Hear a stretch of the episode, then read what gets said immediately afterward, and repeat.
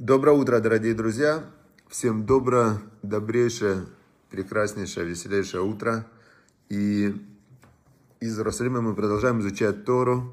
Продолжаем изучать Тору. И сегодня наш урок, он будет в Лерифа Шлема. Шлома, значит, сейчас я скажу точно, как звали его маму. Лерифа Шлема, Шлома бен Злата Мириам. Он э, хаббатский раввин в Шалех Рэбе в городе Бастон. И на него напали сегодня 8 ножевых ранений он получил. Слава Богу, остался жив. На него напал человек с пистолетом, хотел похитить его в машине. Шлома пытался убежать, боролся, получил 8 ножевых ранений. Просьба молиться за Шлома бен Злата Мириам.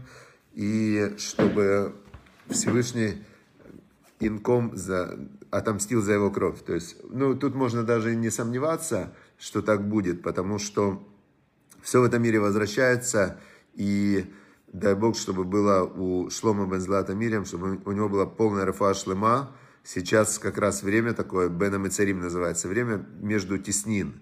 И в это время как раз все раздачи, которые на человека должны прийти, да, не дай Бог, они как раз, это время предназначено для вот этих вот э, раздач того, что накопилось за год. Знаете, есть разные времена. Есть времена радости, времена суда, времена сева, жатвы и так далее. И вот сейчас время называется Бена Мицарим, между теснин, когда все неприятности, которые должны накопились на человека, они, значит, на него приходят. Вот. Так что будьте осторожны, и поэтому мы как раз именно сейчас, э, в это время, мудрецы сказали полностью воздержаться от всего всякого веселья, от всякого такого э, удовольствий и так далее. То есть ты как бы дум, сам минимизируешь. То есть это очень такой важный жизненный урок, э, что каждому человеку положена какая-то доза в этом мире страданий. Так устроен мир, так Всевышний сделал, что, например, роды очень радостный момент в жизни семьи, но женщина там несколько часов мучается, у нее дикие боли, да, то есть через страдания приходит радость.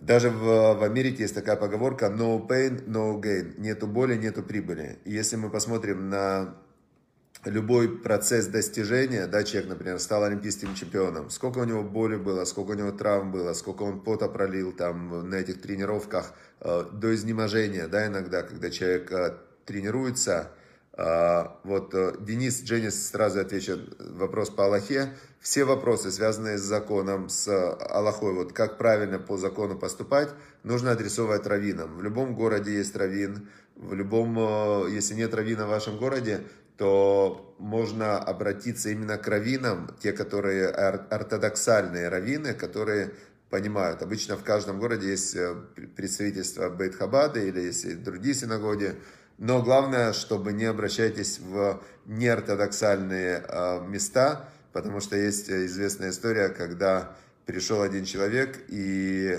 насчет Мезуза как раз, и говорит а, к ортодоксальному раввину, он пришел и говорит, а, какое благословение нужно говорить, когда вешаешь Мезузу. Ортодоксальный раввин говорит ему, когда ты вешаешь Мезузу на косяк на, на двери, да, то есть косяки дверей дома твоего вешаешь мезузу, нужно сказать благословение, благословен ты Бог Всесильный, который осветил нас своими заповедями и повелел на, нам устанавливать мезузы. Он ему ответил на его вопрос про мезузу и ответит точно на вопрос, э, как проверять клав. Кстати, это тоже очень важно, когда какие-то страдания, нужно обязательно проверить мезузу, тфилин там и так далее. Теперь, значит, э, пришел этот же другой человек, пришел к консервативному раввину. Это такой же консерватор, это, я не знаю, почему они называются раввины, но, тем не менее, они как бы тоже выглядят как раввины. И он ему говорит, «А, а какое нужно благословение, когда вешаешь мизузу? Ему консервативный раввин говорит, «А зачем благословение? Благословение вообще не надо, вешай просто, приклеивай и все. Теперь он приходит к реформистскому раввину, да, почему-то эти, они изменили все, но почему-то они продолжают себя называть рефор, раввинами. И он ему говорит, скажите, какое благословение нужно говорить, когда ты вешаешь мизузу? А реформистский раввин ему говорит, вы извините, конечно, но объясните мне, что такое мизуза? Я, говорит, не знаю, что такое мизуза. Хорошо, теперь, значит, э, Еще раз мы остановились на том, что в жизни есть у каждого человека определенная доза страданий, у кого-то больше, у кого-то меньше, в очень от многих факторов это зависит. Есть реальные страдания, знаете, есть реальная боль, а есть, вот ему сейчас э, больно, да, а, значит, шлома бен злата мирям, чтобы ему было рефа шлома. То есть, когда человека ножом э, тыкают, это очень больно и страшно вообще, то есть, это дикие страдания. А, а есть, например, человек может э, его никто не тыкал, но сейчас это, это боль. Теперь, но сейчас, может быть, э, в мире есть 100 э, тысяч, назовем, я просто цифру назвал, 100 тысяч, э, значит, Рефа Шлума, чтобы было и Лене тоже, сыну Яси, Аси Абко, чтобы Леня сын Аси, чтобы ему было Рефа Шлума. Да, сейчас такое время. Но есть люди, которые страдают без боли.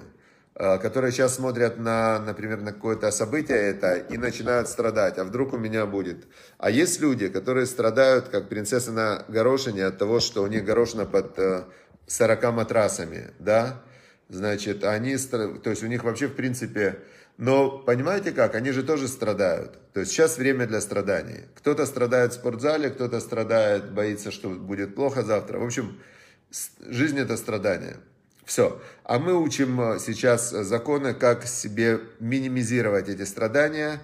И соблюдая заповеди Всевышнего, есть возможность минимизировать страдания, максимизировать удовольствие вплоть до бесконечности. То есть человек, который присоединяется к Всевышнему, то он, вот Давид э, Кост, он э, страдает в Ницце, наверное, во Франции, да? Что вы думаете, в Ницце нету никаких страданий? В Ницце тоже есть Э, наверняка э, люди, которые, которые и страдают, и переживают, и так далее. Хотя, конечно, когда смотришь на вот э, слово даже Ницца, Франция и три солнышка, то сразу возникает легкая зависть, легкая зависть, которая тут же ее надо трансформировать, как мы знаем историю. Ее нужно трансформировать в благословение, чтобы был, э, значит, чтобы был благословен, благословлен и Давид, и чтобы мы тоже могли писать э, шалом из солнечного города Ницца. То есть есть зависть, которая побуждает к действию, есть зависть, которая съедает. Так мы трансформируем а, вот эту вот хорошую зависть в том, что молодец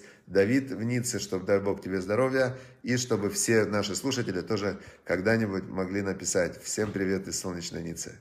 Хорошо. Значит, похвала, которая не может не причинить вреда. Представьте, сегодня у нас такой пункт, это называется авак лашонара. Авак это пыль лашонара, мы сейчас изучаем. То есть то, что может вызвать лашонара. И мы находимся сейчас в таком пункте, который называется похвала, которая не может не причинить вреда. Представляете? А, какой пример приводит Равзелик Плискин? Он говорит так. Не следует хвалить человека, если он от наших комплиментов может пострадать. Например, если вы э, хвалите и расхваливаете чью-то щедрость перед людьми, которые не слишком щепетильные, то они тоже все придут к нему и начнут э, просить у него денег. А, то есть теперь это прямо в Мишле есть, в притчах царя Соломона есть такая, такой отрывок, где он говорит, что человек с утра благословляет, по-моему, так звучит, с утра благословляет, а вечером это выходит ему в проклятие. Как это работает? Вот именно так. Человек заходит и говорит, вы знаете, вот этот вот, он, у него столько денег, он такой щедрый, и он прямо, его дом всегда открыт. А там сидела компания, и они сразу же к нему там побежали, кто-то за деньгами, кто-то вообще грабители там были и так далее. Получается, что вот эта вот похвала, а, она, она вызвала, вызвала она, наоборот, вред. Нельзя такую похвалу говорить, это как, как а, авак лошонара, как, а, как пыль лошонара, пыль злоязычия. Вот он приводит современный пример. Начальник Наума Григорьевича Рубинштейна выписал тому щедрую премию. Науму Григорьевичу не надо бежать с этой радостной вестью к остальным сотрудникам, которые тоже мечтают о премии. То есть э, получается, что Наум Григорьевич, э, он, э, он если всем расскажет, то все пойдут к, за премией. Кому-то дадут, кому-то не дадут. Получается, что Наум, Наум Григорьевич он своему начальнику его просто, можно сказать, чуть-чуть подставил, потому что теперь на начальника люди злятся, люди обижаются и так далее. Хорошо. Теперь а, вот сейчас у нас будет заповедь, то есть мы, опять же, в словах нужно быть очень-очень осторожным люди обижаются, люди такие чувствительные, такие мнительные, такие, а, значит, напряженные внутри, что любым словом можно вызвать взрыв. Теперь, значит, а, и мы переходим к повелевающим заповедям. То есть, если, например, минимизировать свои разговоры с людьми, минимизировать все описательные действия, то есть, если минимизировать информацию, которую я получаю о людях, да, Например, человек перестает смотреть новости, и он говорит, ну какая разница, новости, все, что меня касается, до меня дойдет. А, как, а, как а, Оскар Хартман такой, да, он э, очень сильный, такой бизнесмен хороший, все, он молодец, я очень его уважаю. И он говорит, вы знаете, я перестал смотреть новости вообще. Вот в принципе, не от слова вообще, сто процентов, ни заголовки, ничего. Он говорит, почему? Если мне что-то нужно узнать конкретно, я забираюсь куда-то ехать там, или мне надо знать э, ситуацию, обстановку, я выделяю час, и за этот час я делаю исследования по этому вопросу, спрашиваю людей, которые знают, там, экспертов, сам э, гуглю. То есть все, что мне надо, я узнаю. Все остальное, оно меня не касается. У меня есть мои проекты, есть я как главный проект, мое здоровье, мои, мое э, физическое состояние. У него очень интересно, мало кто это знает – знал раньше, но сейчас все знают, он об этом написал в книге. У него неизлечимая болезнь, от которой он в 30 лет мог уже стать инвалидом и умереть. Но он поставил себе цель не сдаваться, и он в 30 там, с чем-то лет стал рекордсменом мира по гребле в, ну, на тренажере, рекорд мира установил. Он э, там и спринт он пробежал, за, по-моему, там из 11 секунд. То есть он вместо того, чтобы в 30 лет стать инвалидом и умереть, как ему сказали врачи, то есть у него а, аутоиммунное расстройство, от которого в 30 лет человек, я забыл, как называется этот болезнь, Бехтерева, по-моему, болезнь Бехтерева у него. Но он, э, он говорит, это мой главный проект, я не хочу быть инвалидом, не хочу умереть. У него есть бизнес-проекты, у него есть все. То есть он говорит, зачем мне эти новости, вообще не нужно. То есть Поэтому мы так и идем. Если отказаться от лошонара, если не говорить про других людей, если про других людей не обсуждать их и ну, минимизировать свою отдачу своей энергии в окружающий мир. Сурмира, отодвинься от зла и делай добро. Тогда мы видим, э, Всевышний нам дал заповеди, и если сосредоточиться на выполнении заповедей, то будет отлично. И вот сейчас мы видим из этой заповеди, повелевающей, которую мы сейчас изучать будем, что Всевышнего мы не можем понять. Нам только кажется, что мы можем понять смысл заповеди и так далее. Это Всевышний сделал такую игру. То есть мы к ней привыкли, нам что-то кажется понятным, но по факту это просто вот такая компьютерная игра, такая реальность. Значит, вот из этой заповеди понятно, что Всевышнего понять нельзя. Значит, 36-я заповедь у нас сейчас идет, э, праздник Суккот. Значит, праздник Суккот понятно. Семь дней живи в шалаше, и понимаешь, что все в этом мире временно, и что тебе с милым рай и в шалаше, ты сидишь в шалаше, спишь, смотришь на небо, пьешь с друзьями, кушаешь мясо э, и прославляешь Всевышнего, радуешься. Зман Симхатейну, время нашей радости. Но Всевышний дал в Сукот еще одну очень странную заповедь, которую, которая выглядит так. Значит, сказано в Торе, Всевышний сказал в Торе, возьмите себе в первый день праздника Сукот Плод красивого дерева, есть такой плод, этрог называется. Это и не лимон, и не апельсин. Это цитрусовый, в котором очень мало внутри в цитрусового, очень много а, вот этой вот кожуры, он очень красивый. Значит, возьмите этот плод красивого дерева, пальмовые ветки, ветки. Нужно взять такую вот пальмовую ветку, но которая цельная, не распущенная, а она как меч такая. Значит, нужно взять, а, нужно взять Э, значит, мирта это адаса, да, мирта это, я не знаю, как на русском называется, с такими тремя листиками, и ива, плакучая ива. Значит, три ветки мирта, две ветки плакучей ивы, одну такую не раскрывшуюся ветвь финиковой пальмы и один вот этот лимончик такой, да, и трог. И нужно эти все четыре плода соединить вместе в первый день праздника Суккот и ими особым образом потрясти во все стороны света, то есть в, вперед, вправо, назад, влево, вверх и вниз. И, значит, это заповедь. Зачем Всевышний дал эту заповедь? Как она работает?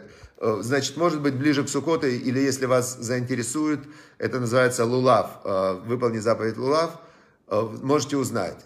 Но по факту, по факту, из этой заповеди мы видим, что Всевышний дал нам такие действия делать, да, просто чтобы проверить, или ты веришь, или ты не веришь, или ты с Богом, или ты не с Богом. Вот на таких моментах, на таких моментах больше всего проверяется вера, да. Если я буду делать только то, что я понимаю, тогда, когда я понимаю, и когда мне удобно, это значит, что я для кого делаю? Для себя. Если я делаю даже когда мне неудобно, даже когда я не хотел бы это делать, это я для кого делаю? Для Всевышнего. То есть вот есть такие заповеди, они называются хутим. Хок – это постановление. Вот, вот этот лулав, он относится к заповедям постановления, непонятным, а, но, а, значит, любая заповедь, она тебя соединяет с источником жизни. То есть ты берешь и говоришь, что мое я, мое намерение, мое желание, мое, а, как бы в жизни, моя цель, это выполнять заповеди Всевышнего. Сов давар, в конце концов, аколь нишма. Все понятно, сказал царь Соломон. Это латим и рад, Бога бойся, мецватав шмор, заповедь его соблюдай, тизе коля адам, в этом весь человек. Теперь, значит, э, это мы сейчас изучили, что Авак Лашонара, одну заповедь мы изучили, которая будет у нас в Сукот с Божьей помощью.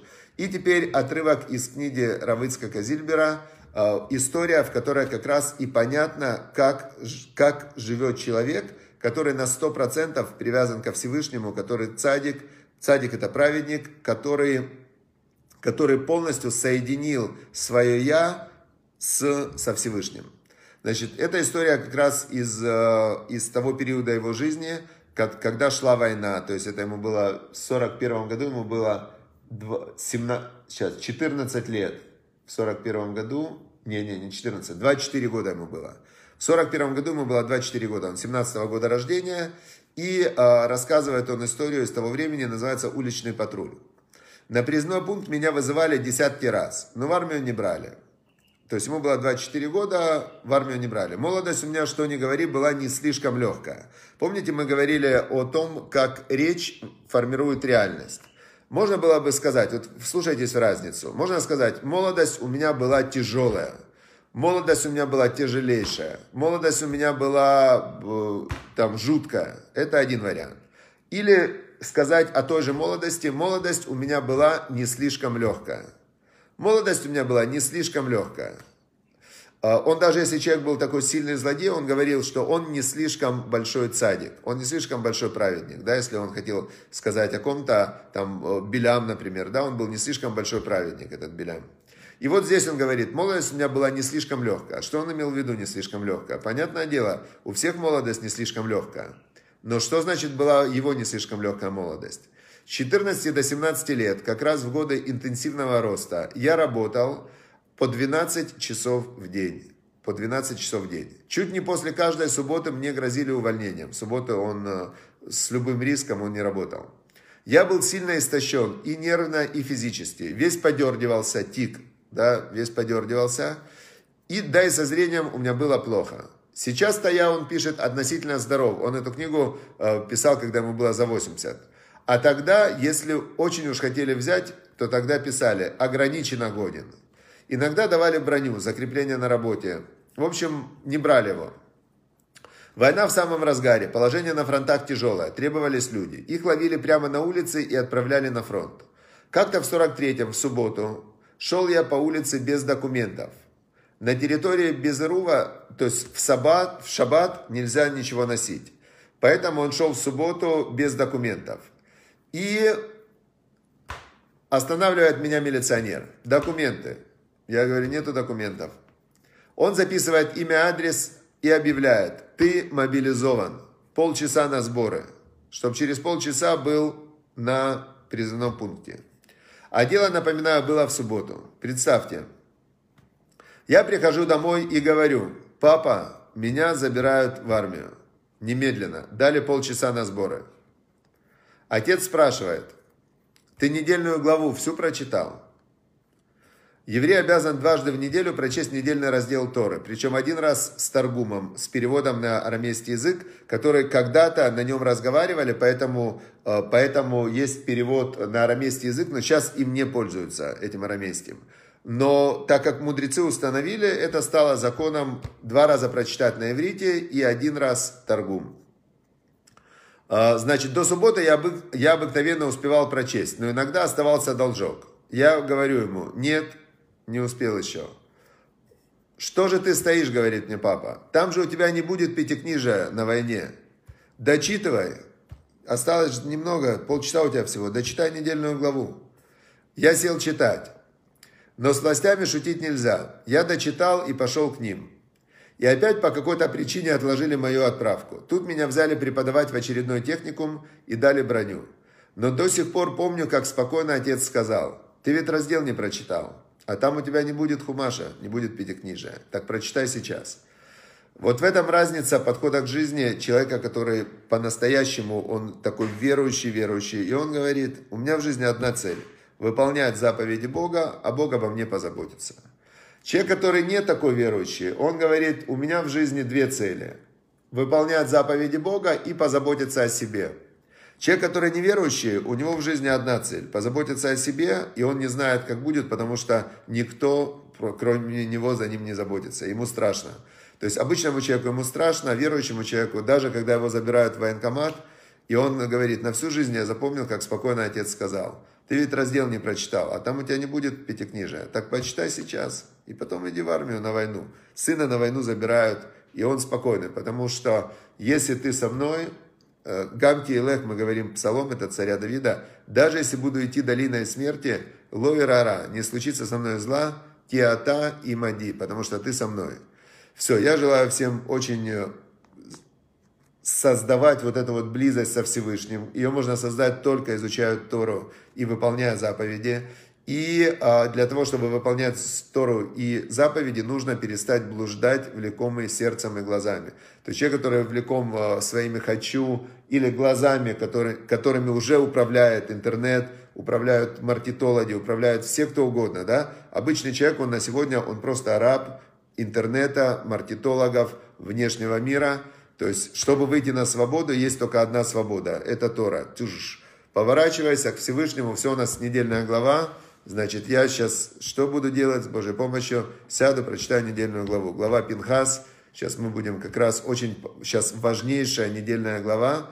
Пинхас, которая тоже в ней скрыта вообще невероятная а, невероятная аксиома, что если ты выполняешь волю Всевышнего, Всевышний о тебе позаботится. Все, всем удачи, успехов, шаббат шалом. И все, читаем недельную главу. Счастливо, до воскресенья.